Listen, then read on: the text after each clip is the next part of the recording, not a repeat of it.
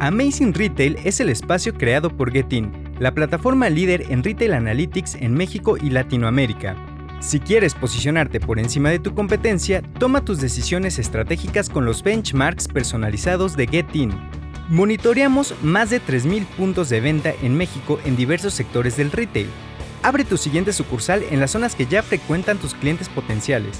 Para más información, contáctanos. Escríbenos a contacto.getin.mx. No desperdicies las ganancias de tus tiendas y capitaliza su rendimiento.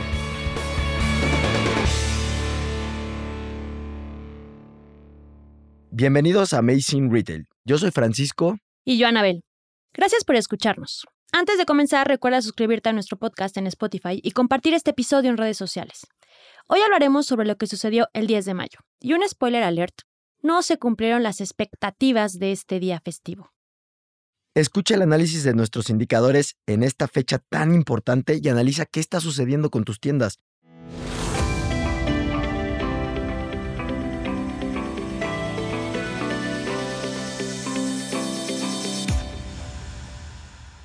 Y bueno, Anabel, pues para empezar, creo que vale la pena explicar primero cuál fue la metodología que se usó para hacer el análisis de esta fecha que comúnmente es muy importante año tras año en la industria del retail.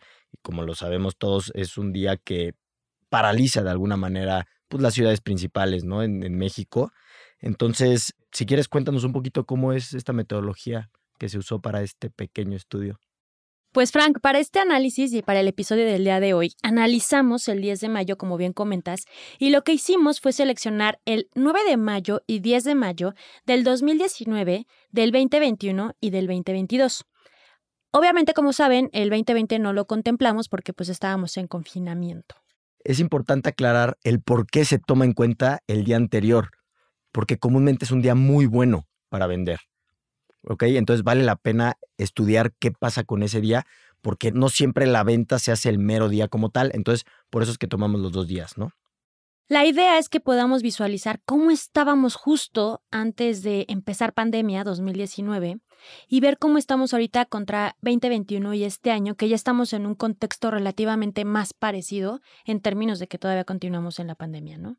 Sí, y si quieres podemos empezar a hablar de afluencia en espacios comerciales, que ya lo hemos venido platicando, que se ha ido recuperando, etcétera, y justamente hemos analizado desde el inicio del año que mes a mes este indicador ha ido creciendo en comparación, sobre todo contra el 2019, ya aumentó bastante y también contra el año pasado. Ya vemos más gente fuera de sus casas este año que el año pasado. Para dar datos duros, el 2022, comparado al 2019 en términos de afluencia, estamos un 65% arriba y contra el 2021 un 41% en afluencia, es decir, gente que está paseando en el centro comercial. Entonces, en temas de contexto, Frank, y como estamos viendo el comportamiento de las personas, podemos observar y analizar que la gente ya está saliendo a las calles y a los centros comerciales mucho más que en el 2019 y en el 2021. No, sin duda. Y esto seguramente todos pueden creer que nos daría un escenario perfecto para los retailers, para que pudieran explotar esta cantidad de gente que hay fuera de, casa, que están paseando, etcétera. Pero aquí vamos a ver que no, no se está logrando convertir a dinero, si lo quieren llamar así, a ventas, a tickets, como ustedes le quieran llamar, pero esa cantidad de gente que está fuera de sus casas paseando no necesariamente está comprando. Y un poquito recordando los análisis anteriores de episodios pasados, que los invito a que los escuchen. Pero resumiendo lo que habíamos visto en el primer trimestre de este año comparado al 2019 y lo que llegamos a ver en la Semana Santa de este año contra 2019 es que todavía hay menos visitas dentro de las tiendas y que a pesar de eso sí hay crecimientos en la afluencia, como le estamos comentando.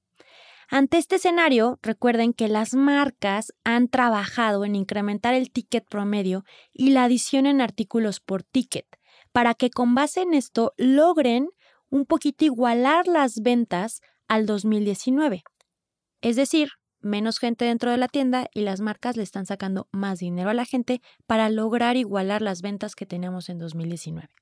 Pero ahora, si nos comparamos contra el año pasado, ya estamos viendo un poco de más gente al interior de las sucursales, de las tiendas.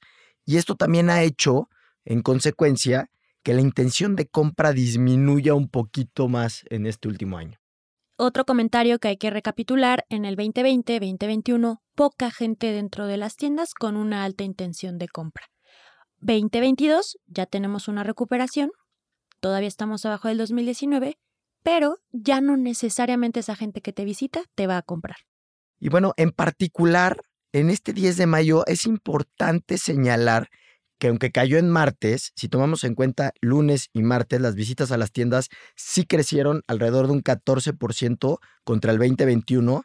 Y aunque esto sucedió y es muy bueno, la intención de compra tuvo una caída del 42% con respecto al año pasado. Muchísimo. Lo que tú mencionabas hace un momentito, la intención de compra pues está un poco por los suelos, ¿no? Y se vio reflejado en esta festividad. Y fue muy fuerte la caída, Frank. O sea, es casi el 50% de la gente que entró a la tienda no tuvo el interés de compra. De hecho, del 2019, del 2021, este 2022 ha sido el año con la conversión de compra más baja, lo cual indica que se está perdiendo esa intención que estábamos viendo en los primeros meses de este año y puede ser ya un poco alarmante. Sí, si tomamos otro indicador, porque también hay que dar buenas noticias, no todo es negativo, y tomando otro indicador que sí creció y que hemos visto que sigue creciendo con el tiempo, es el ticket promedio, que si lo comparamos contra el año pasado, el ticket promedio sí creció y creció un 28%. ¿Qué quiere decir? Que la gente, aunque perdió intención de compra, está, la que compra está comprando más caro. Y yo te agrego una noticia mala. Es que a pesar de eso, Frank, lo que estás comentando, las transacciones están bajando un 34%. Lo cual que a pesar de que trataron de sacarle más dinero a la gente, adicionarle más productos, pues hicieron que las ventas contra el año pasado en la festividad del 10 de mayo se quedaran 16% abajo. Que esa sí es una muy mala noticia porque al final todos los indicadores que platicamos pues, se tienen que ver reflejado en ventas. Entonces, Frank, a pesar de que sí hay buenas noticias, este 10 de mayo ha sido uno de los, de los peores en términos de un mal desempeño para las tiendas. Porque a pesar de que indicadores buenos como el ticket promedio, como que hubo más visitas dentro de la tienda, no logramos hacer que la gente cerrara en ventas. Y eso no fue suficiente porque no alcanzamos el nivel de ventas que traíamos ni el año pasado ni en el 2019. Y lo que estamos viendo un poco en resumen es que en la primera quincena de mayo, pues la gente no quiere gastar. Frankie, para platicar un poquito a nivel país, la zona sureste, que es Quintana Roo, Tabasco, Yucatán, Campeche, sí fue la región con mayor crecimiento en afluencia. Por consecuencia, también tuvo más visitas dentro de tiendas contra el 2021. Y esta zona fue la única que llegó a crecer en ventas a nivel país.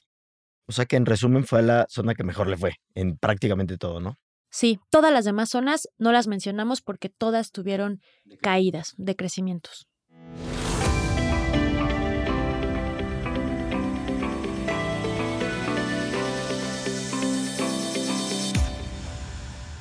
Y bueno, Nabel, pues es hora de llegar al final de este episodio. No sé qué te gustaría dejar como cierre ahora sí que algún highlight que quieras dejarle a toda nuestra audiencia. Creo que hay que seguir trabajando.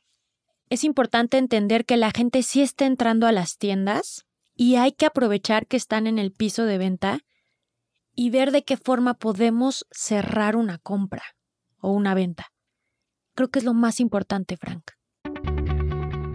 Bueno, y obviamente queremos conocer tu opinión y saber si esta situación del 10 de mayo tú la detectaste en alguna de tus tiendas y si sigue en esta última semana del mes. Escríbenos en nuestras redes sociales arroba getting-mx y cuéntanos cómo te ha ido en este mes de mayo. No te olvides de visitar nuestra página de getting.mx en donde puedes encontrar más información, ayuda y artículos relevantes sobre el episodio y las herramientas necesarias para potenciar las ventas de tus tiendas. Los esperamos el siguiente martes con un episodio más de Amazing Retail Podcast.